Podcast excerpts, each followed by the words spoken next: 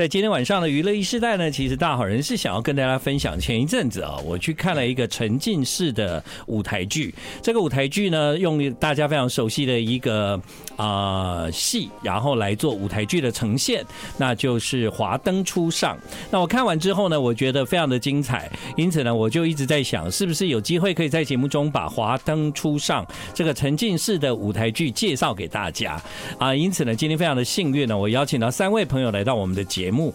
那一位呢，是让这个戏能够在台湾顺利的完成，然后也花了很多的心血。然后他本来是一个策展人，但是现在策戏剧，我觉得跨了这个领域以后呢，应该会觉得非常的辛苦。他是我的好朋友梁浩轩，Ocean，Hello，建哥好，各位听众朋友大家好。Ocean，你觉得怎么样？你做了华灯初上到现在，这个沉浸式的舞台剧还在进行中嘛？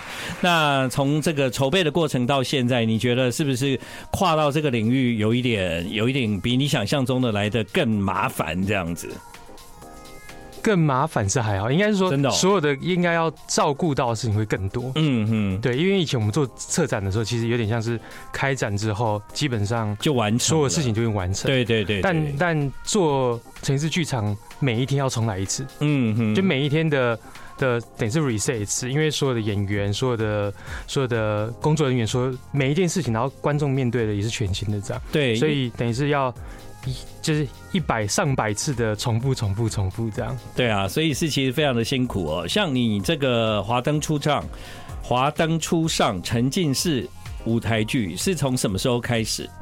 我是从二零二一年的十二月开始有这个气化发想哦。那那时候是正式演出，其实这中间就隔了很长一段时间哦，大概快过我们我们筹划了大概一年的时间，一年快一年的时间，然后从。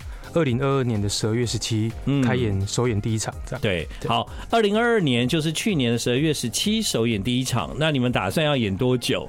目前打算演到五月底。五月底，好，所以这样加起来会有多少场？大概快一百五十场，一百五十场，我觉得每一天都长不一样，对，对不对？哈，那当然舞台剧本来就每一天都长不一样，但这个更复杂，对，因为它复杂的程度还包括它每天可能在里面的工作人员不一样，演员不一样，演员不一样，对，然后呢，你面对的观众也不一样，因为沉浸式嘛，你也不知道今天哪一个观众进来会发生什么事情，这样子，对，对，要有很多的那个临场反应，这样，呃，算走一半了啦，哈。算走三分之二，我们这个礼拜要刚好要第一百场。哦，真的哇！四月一号第一百场，很重要，还好吗？还好，还好，还好。第一百场蛮重要的，对对对对。好，那因为你找到了一个很好的导演了啊，今天晚上呢也邀请到导演来到我们节目，吴定谦，嗨，导演，Hello，各位听众朋友，大家好。好，吴定谦，你是第二次来，对。对，我觉得你每次来都跟那个舞台剧有关，这样。是的，是的，对啊。啊，那这一次呢，华灯初上，因为我自己用沉浸式的方式去感受了这样，那我感受完之后呢，我觉得哇，要做这个导演，你的那个。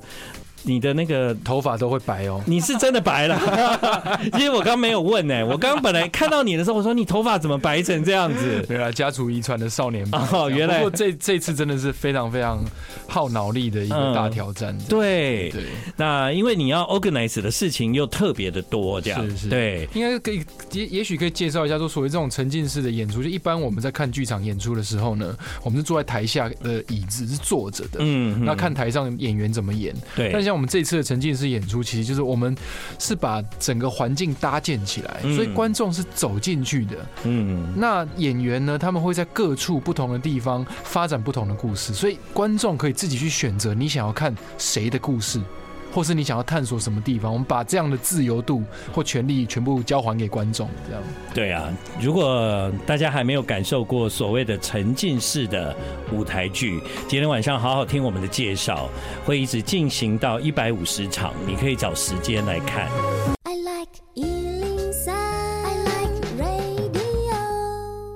欢迎你继续回到我们今天晚上的娱乐一世代，现在时间是晚上的八点二十分。那吴定谦呢？其实你做过非常多的舞台剧，但是做这个沉浸式的舞台剧第一次，第一次，第一次，嗯，希望不是最后一次。对，我觉得它真的是非常的复杂，所以我认为你很不简单。因为呢，在那个这么复杂的情况下，你要搞定三组不同的演员，是，而且演员还不是三组就固定是这三组，是，他们还会互换在不同的时间出现。现，因为演出的时间比较长，所以我们呃十个角色，总共每个角色有三三个不同的演员来试，同时饰演这样，所以一排列组合大概是五万九千多，将近六十万种组合的方式。对啊，所以这就是一开始偶选讲的，每天都是一个全新的挑战，这样是是。对，所以呃，他花了大概一年多的时间筹备，那你大概花了多少的时间把这个整个戏大概完成到可以正式进入规模，可以开始排练这样子？其实如果从，譬如说从一开始剧本的发想啊，因为其实这样的演出虽然比较形式比较探索比较重要，可是其实还是要有一些基础的文本。其实说不如说文本，不如说我们要制作一张地图啦，就是让就是演员要知道说我在这边发生什么事情，然后我等一下去哪里。对，十个角色他们是全部同时都在场上的。对，就 even 我现在当导演，我都没有办法一次看完所有的人在干什么。对对对，所以帮他们建构出来这个有点像是设计图的这种概念，然后大概我们排练也大概蛮久了，大概三个月多月，然后到进场再做一些。微调啊，什么什么的，其实也差不多超过半年。这应该是你有史以来最困难的一次的，真的耶！导演工作，真的真的。对，呃，因为导演呢，一次面对一个戏，他本来就有难度。但是呢，如果他一次就有十组人在演，然后在不同的空间这样，他根本没有办法同时 take care 每一件事情。所以很幸好我们这次找到的演员，我觉得都非常非常的优秀。那我相信那个建哥也去看过，就知道说我们这些演员其实每天都要面对不同的。状况，所以他们当下的每一，除了要把角色吃进去之外，然后要把。呃，面对不同的状况的反应，他们都要必须要做的非常好。对，演员真的很厉害哦，因为呢，他们要记的不是只有台词，要记的不是只有舞台的走位，他现在要记的是他下接下来要去哪一个房间，他要记的是他接下来要走去哪一条路上。这样，一开始进去场馆里面的时候，大家都在一直迷路。对啊，那一定是一团乱啊。然后一个演员过去，他如果很会在舞台上演出，这绝对是他有史以来最难的一个挑战，因为他演完了这个之后。他要到下一个房间去进行另外一个可能跟上一个戏不太有关联的一个一个一个对话，或者是一个场景，对不对？过去对我们来讲，戏就是连贯的嘛。但现在演员要打破这个观念，是。你要有平行时空的概念，这样子。对，哇，你那时候找找你说三十位演员，对我那时候跟欧选，我们其实我们亲自面试了一百多位。哦，对，然后后来留下了三十位，嗯，那其实都是。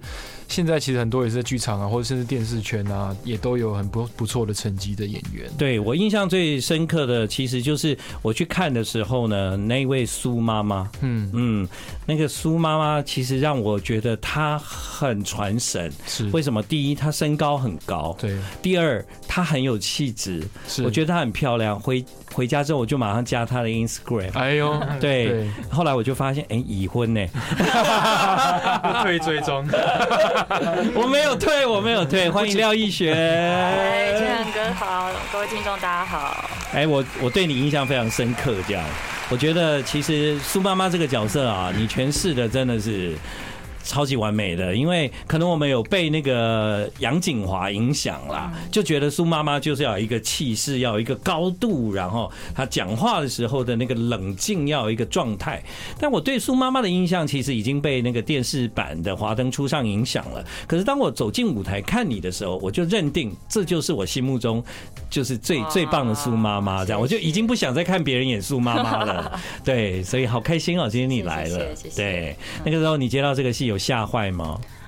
有，对啊，而且这是我算是我第一次尝试舞台剧的演出，嗯嗯，然后我没有想到要经历这么多的挑战，嗯，所以心脏要非常的大可。因为廖一璇，你以前都是演电视剧嘛。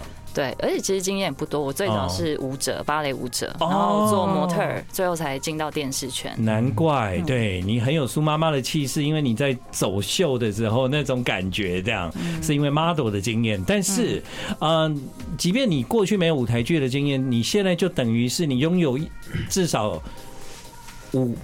至少有十部舞台剧的经验了，这样，我觉得是。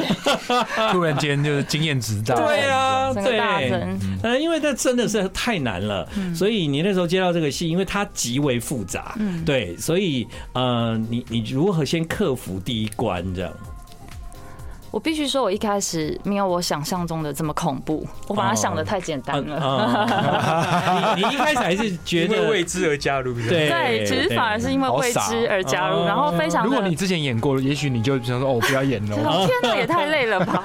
对，因为因为观众在整个戏里面其实要跑来跑去、走来走去两个小时，对对不对？但其实演员也是，而且我们又穿高跟鞋，对，所以一开始导演你是不是有带过那个计步器？对对对，我们一整天。我们在剧场工作那段时间，大概每天都一万五千步，差不多在去日本玩的感觉，差不多，真的。所以我前面几场我真的是走不完，我大概演到一半，我就觉得天啊，我不行了，我到底该怎么撑下去？嗯，但后来都是靠着。进入角色的那个意志力在支撑呀。可是我觉得现在已经非常自在了。但你你真的就吸引到了就是观众的目光啊！今天我给你的这个 feedback 应该会让你觉得很值得，非常值得。哇，太棒了！这样对啊，就我也不能说大家挑有苏逸璇的这一场去看 啊，廖逸璇的这一场去看。对，但其实每一个苏妈妈应该都不错。但如果你有幸看到这一场，那各位感受一下我的感受吧。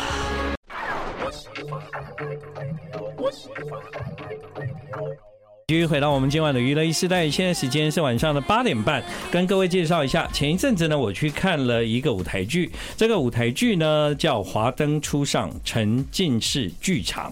那这个沉浸式剧场呢，刚刚导演就是吴定谦有跟大家分享，嗯。我我在看的时候，我并不知道你们到底有多少场景啊，因为场景与场景之间其实也是舞台，所以基本上你根本。一旦进入了那个剧场之后，你根本就不知道说今天呃是不是哪一个地方哪一个场景我 miss 掉了，是对，是啊，那是不是你重复到了一些场景？你到底在看什么？最后你在你的脑海中会拼出整个戏的样貌，这样是是是。也许也是对每一个人来讲，他可能看完每一个人的对结局的定义也不同，是对不对？对，因为你我我都常说，其实就像刚刚刚刚建跟我讲到所谓平行宇宙这件事情，就像呃，我觉得。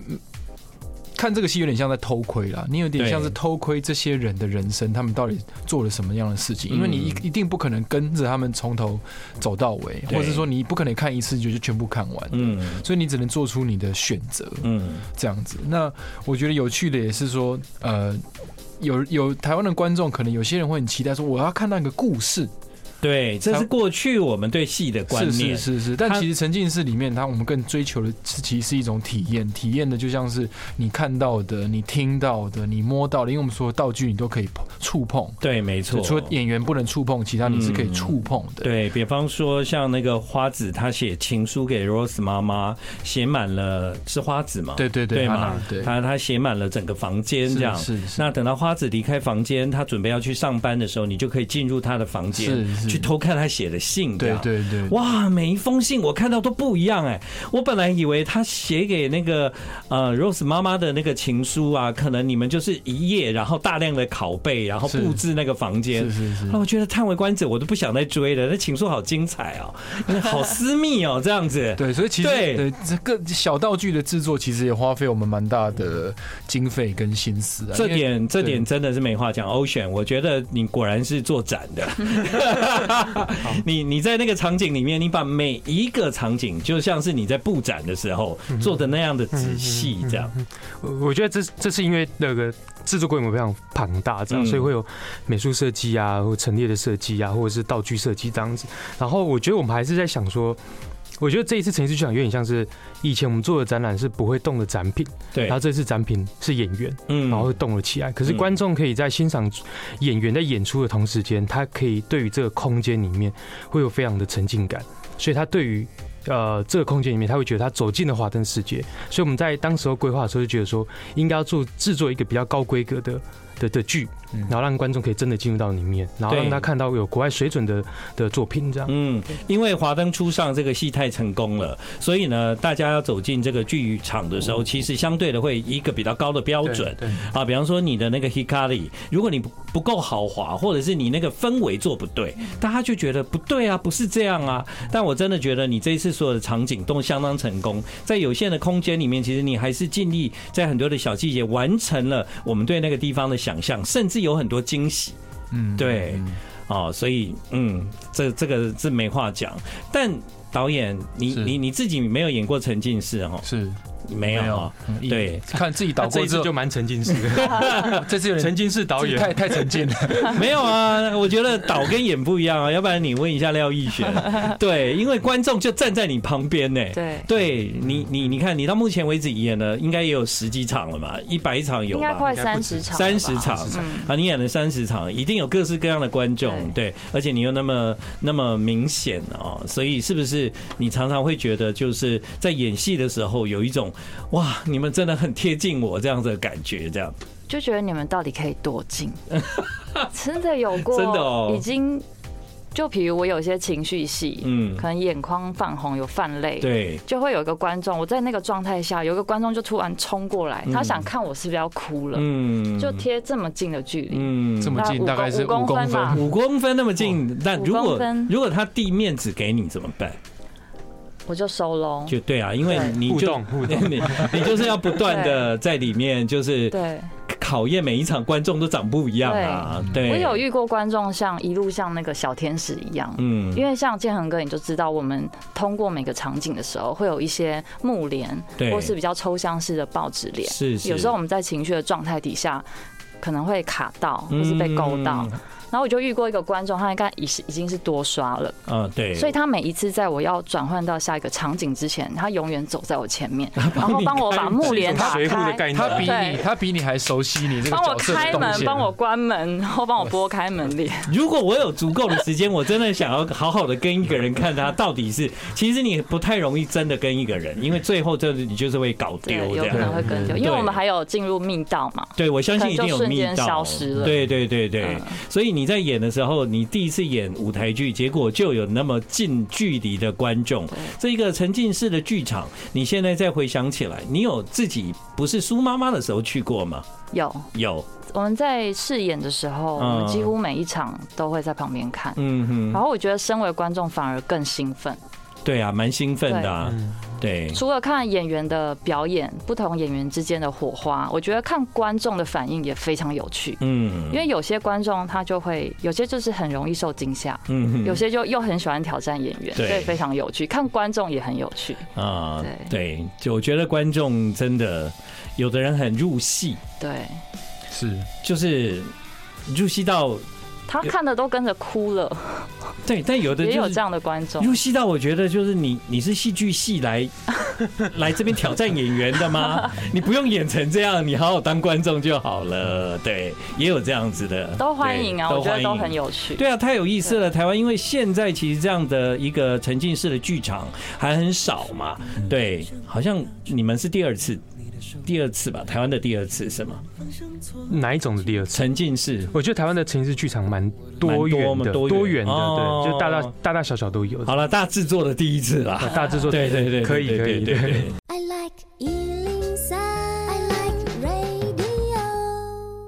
好，欢迎你继续回到我们今晚娱乐一世代。在今晚的娱乐一世代，为你介绍的就是这一个叫《华灯初上》的沉浸式剧场。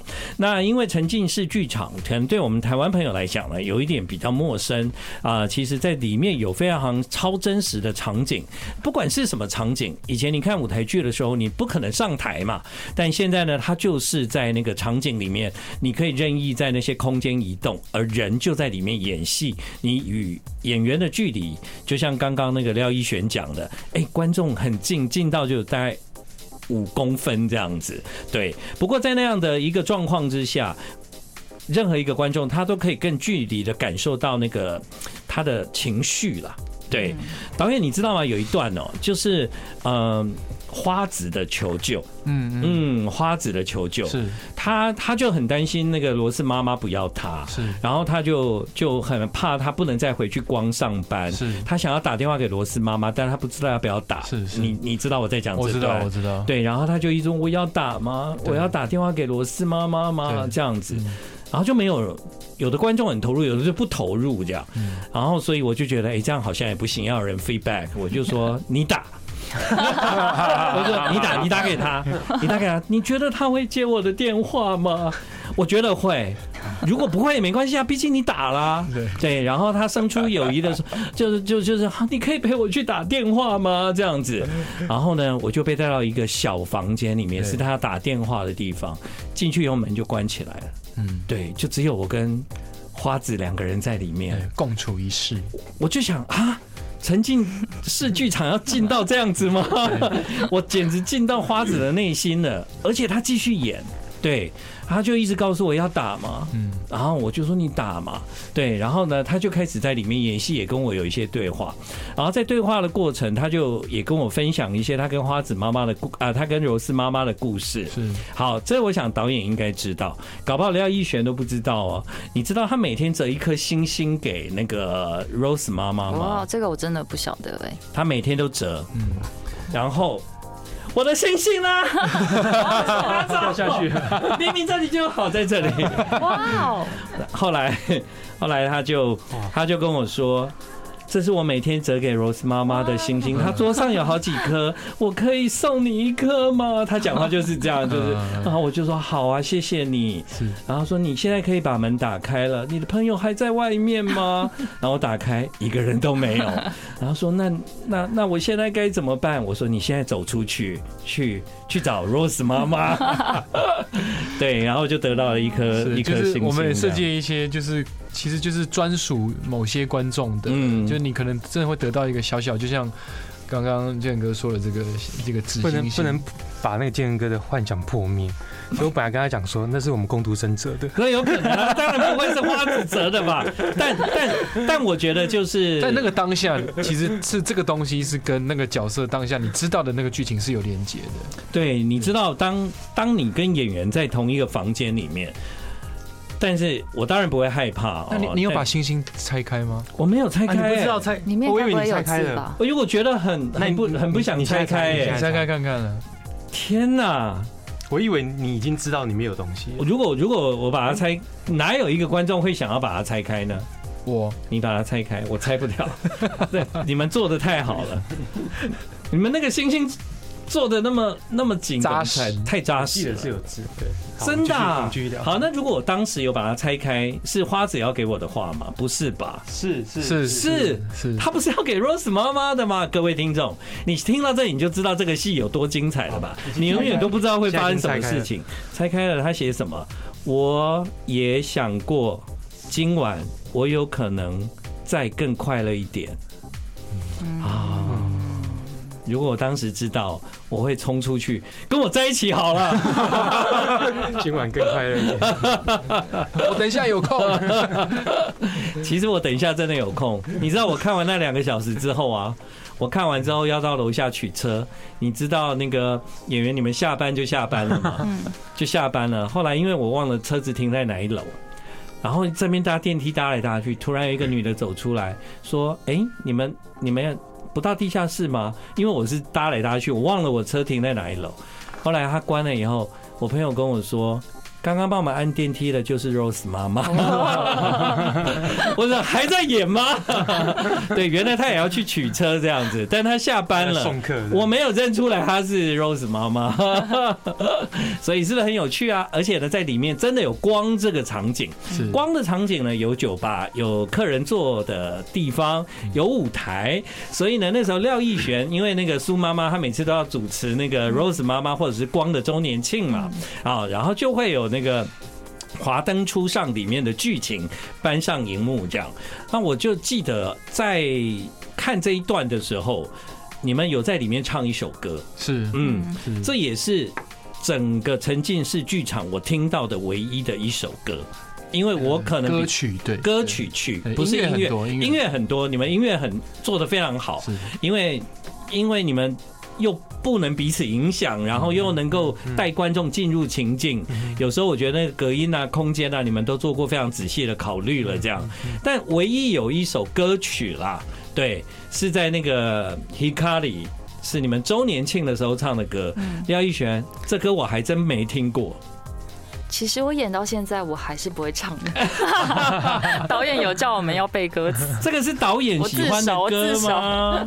刚刚我问导演，我们问出来的耶。是，对，原来他们唱的是这首歌。因为那当下会需要一首歌能那种曲风可以马上呼应到八零年代，因为就是大家知道《华灯初上》背景是八零年代，对。那其实因为一些限制啦，包括版权啊，一些种种的原因。后来呢，我们就只好想说最快的方法找我们认识的人。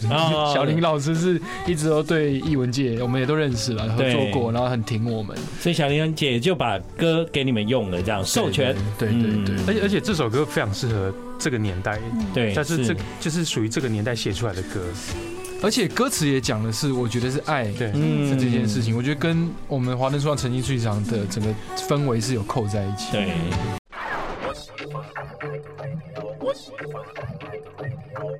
欢迎你继续回到我们今晚的娱乐一世代，现在时间是晚上的八点五十分。好，我介绍的这个华灯初上沉浸式剧场，其实呢，它跟电视的华灯初上呢，嗯，是同样的概念，但是剧情是不一样的。那也就是因为剧情是不一样，有趣的地方就是每个人看完出来之后呢，你对这个故事的理解都不同。刚刚呢，我才在跟那个吴定谦，我跟导演在聊天，我说里面因为有一些角色，他其实有。时候会有多重人格，或者是他在角色的定义上，他一下子可能是这个 A 角色，一下子他可能会转换角色。但你你就算看不懂有关系吗？因为这个戏就是要让你回家自己整理的啊。对，我最终还是整理出来了，就代表说这个人应该。他一个人演了几个角色，这样对，这个是演员不够吗？其实是，是预算不够。没有，其实那个神呃每个角色神秘人，他是他就是。算是原本不在《华灯初上》这个电视剧的原本这个里面，因为其他的角色都是存在于之前电视剧里面。对，那其实这个我们对这个角色的设定有点像是，呃，为什么他可以如此变化来，就一下男一下女，一下老一下少，是其实是呃。这整个空间或者整个体验，是他其实是一个背后的设计者。嗯，他对我来说有点像是比较像是一种，也许可以说是一种神明般的存在。他来到这个地方，不断的。呃，看这些人的爱恨情仇，这些这些角色之间的纠葛，这样。这个角色是新创的，是是您给的，是是的角色这样。他希望也用这个角色，因为他一开始在开场之前，他就跟观众有一些些的互动，所以也借由，因为沉浸式剧场，我觉得还是会需要有一些些引导，所以一开始的时候由他来跟观众在看戏之前，他会有一个算是一个桥接，对这样子。所以我觉得，哎，算是一个有别于电视剧，因为电视剧我们通常都是只是。被动的接收，我们看看电视就是看电视。可是剧场它好玩的是可以，哎，它还可以跟观众有一些些互动东西的存在。这样子，我在网络上呢，后来我爬文呢，就是想要知道其他人的看法，我就发现曾曾经就是有很多人从这个戏开始到现在，他们有人已经六刷。啊，十十几刷的，十几刷都有十五六刷。哇，对，所以所以我就想到最后是不是你应该把那个那个？我觉得他们可以来接接着导这个戏，他们应该比我还清楚，他们应该可以得到那个花子的一封信，这样子，就是等到你剧要结束的时候，干脆送他们一点礼物好了。我我觉得他们之所以那么入迷，当然他们也许对某一些特定的角色很喜欢，或者是呢，他们真的觉得第一次他们没有完全的了解，他们想要在每一次不。不同的呃情境里面去慢慢的了解这个戏的原貌，这样。但事实上，它当然有一个主轴啦啊。可是导演事实上会不会这个戏它本来就没有一个真正的 ending 这样子？其实对我来说是的，就像我刚刚说，这个戏好像好像在窥看很多人的人生。对，就是我觉得每一个观众你进去你怎么选择，或者你每天看的都不一样，每一天的答案其实都是不同的。嗯，那你也不永远不会知道别人的人生。到底实际上到底发生了什么事情？其实这有点像是我想要传达一个东西，就是其实你永远没有，你就算再贴近这个人，你有他还是永远有你没有办法了解的部分。你讲的太好了，人根本没有办法理解另外一个人的全貌，是是是，人也没有办法理解一个事件的全貌，是对，是是，但是人又很爱讲。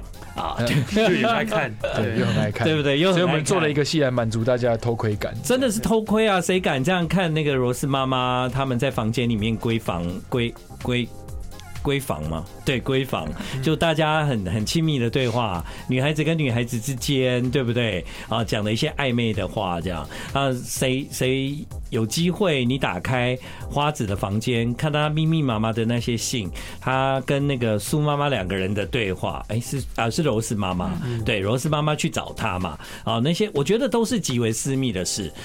演员在演的时候，我就在旁边看。可是他们当然以为观众或者是其他的人不知道，他们正在进行一个很私密的事情，但这个事却赤裸裸的演在我们的面前。这或许就是沉浸式剧场有趣的地方吧。是是。对，那会不会这个以后廖亦璇你演比较正常的，不要这样沉浸，会不习惯？因为你现在已经很习惯，就是。几乎可以感受到观众的呼吸了，这样可能就会觉得太平淡了。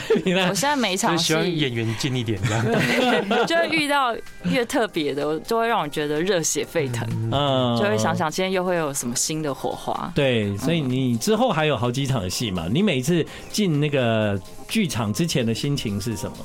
就会觉得哇，要来面对今天又会有什么有趣的事情发生，就每天都很期待。对，其中有一段是苏妈妈跟罗斯妈妈他们回到学生时代啊，所以呢，那个场景就是在教室里面。那在教室里面，他们两个人为什么后来会变成好朋友？我想在那里面有一个交代。可是明明你前前一段可能人还在 Higari 当苏妈妈，可是你下一段戏你就要回到学生时代，你要去演一个学生跟罗斯妈妈之间当时那个同学的感情，所以其实你在情绪上的转换啊，或者是造型，嗯，对，啊。其实我觉得你们这两个角色算是比较多变的这样。嗯嗯，其实对演员来说真的是蛮蛮大的挑战的。就一下就真的是做戏的很像疯子，就是一下刚刚那一场 两分钟前才那边笑得很开心，然后下一秒又哭得很惨。对，像建和哥，你刚刚提到，可能我们之前演习是可以情绪是可以连贯堆叠的，对。但在沉浸式里面它是片段的，嗯，所以可能前一秒我们还很欢乐。但是下一秒我就要崩溃。对对对对，但我们在前置作业训练的时候。那个叫什么工作坊？我们花了非常多的时间在建立角色。嗯，导演就一直威胁他们，我们就是要这样子哦，因为是真的要给观众一个最直接的情绪。嗯，对。那当然也是因为他们有这样深厚的功力，所以才可以完美呈现出那些角色之间的爱恨情仇。对，的确啦，每个演员都非常棒。对，呃，至少在我看的那一天晚上，我感受到每一个演每一个演员他真的很尽心尽力，不管是把我拉到小房间。还是那一段只有一个人在看，那一段只有一个人在看，他还是这么认真的演出，哎，是。对，他没有没有，因为只有一个人在看，他就少一点点，没有。百分之百给这样，对，呃，我看的那一个戏里面的作家是啊，是作家吗？黄世轩演的是啊，他演的是陈哥。哦，陈哥，陈哥他演是警察，对，他是那个你们目前为止三十位演员里面唯一来上过我们节目的人，这样，所以今天晚上呢，我把一首歌的扣打给黄世勋，对，谢谢你们今天晚上来到娱乐一时代，谢谢廖艺璇，谢谢，谢谢吴定谦，谢谢。Ocean，谢谢建哥，谢谢。